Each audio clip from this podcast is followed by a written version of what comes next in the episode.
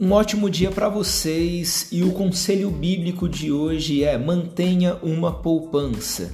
Em Provérbios, capítulo 21, versículo 20 diz assim: Na casa do sábio há reservas de comida e azeite. O homem imprudente, porém, devora tudo o que pode. Na casa do sábio há reservas de comida e azeite. O homem imprudente, porém, devora tudo o que pode. A Bíblia está nos ensinando ali em Provérbios que a gente está falando de milhares de anos atrás, muito tempo atrás mesmo. E Salomão já nos ensinava naquele tempo que na casa do homem sábio, na casa da mulher sábia, existe reservas de comida e azeite. No nosso caso, nos dias de hoje, existe poupança, existe economias. É, é, existe uma inteligência financeira para se poupar dinheiro, pensando no que? Nos problemas que podem acontecer lá na frente. Existe uma necessidade, a Bíblia nos ensina isso, de nós nos anteciparmos aos tempos ruins. É, quando você para para estudar, você vê que na economia, assim como todas as outras características né, de uma sociedade, você tem tempos bons e tempos ruins. E muitas vezes, de repente, se, se dura sete anos um tempo bom, sete anos um tempo ruim, dez anos um tempo bom, dez anos um tempo ruim, mas existe uma onda de melhorias e, e de pioras também.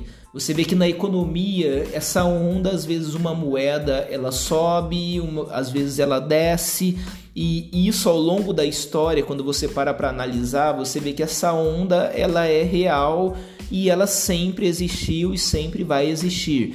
Nada vai ser concreto para sempre. Nenhuma economia vai continuar por todo o restante é, da nossa vida aqui na Terra ali intacta, sem nenhuma variação. Existem tempos bons e tempos ruins. Hoje a sua empresa pode estar muito, estar muito bem, amanhã ela pode passar por um momento de crise. Hoje você pode estar empregado, amanhã você pode estar desempregado.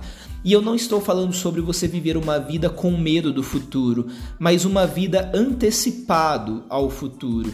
É importante que você tenha, por exemplo, uma reserva de emergência para que se um dia você não estiver mais empregado, se um dia a empresa onde você trabalha passar por um momento de crise e você passar a estar desempregado, você tem ali seis meses, um ano de garantia financeira, sem ter dor de cabeça nenhuma, sem precisar ter momentos de, de, de pânico, de medo ou de ansiedade, para que você consiga procurar um novo emprego, para que você consiga dar início naquele negócio que você deseja iniciar, porque você tem uma garantia. E a Bíblia nos ensina isso. Se você lê a Bíblia, se você crê em Deus, você precisa praticar o ato da poupança na sua vida.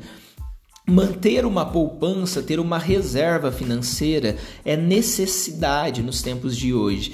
Se nós vivemos num capitalismo onde existe essa volatilidade no mercado, como eu havia comentado antes, onde tudo pode mudar de uma hora para outra, nós sempre precisamos viver antecipados para aquele momento ruim que pode vir lá na frente ou até para ajudar outras pessoas, no seu caso, é, que você tem familiares, de repente pode ser alguém da sua própria família que tem uma necessidade, e se você tem para dar, como a Bíblia diz, que nós teríamos para dar e não precisaríamos pedir emprestado, eu creio que você possa viver isso na sua vida, ter para dar e não precisar pedir emprestado.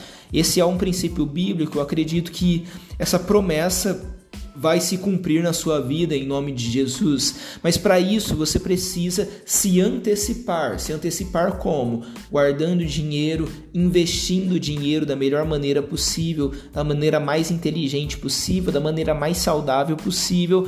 Para quê? Para que nunca falte comida nem azeite na sua casa, como Salomão nos ensina ali em Provérbios. Para que nunca falte nada na sua casa, para que nunca te falte dinheiro, né? Nos dias de hoje, que a nossa moeda é o dinheiro, é o real, no, no caso nosso dos brasileiros, para que nunca te falte dinheiro.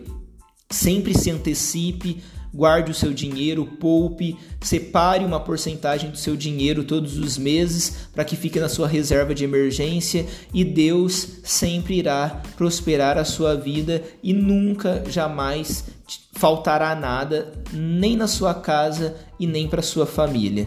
Deus abençoe você, um ótimo dia.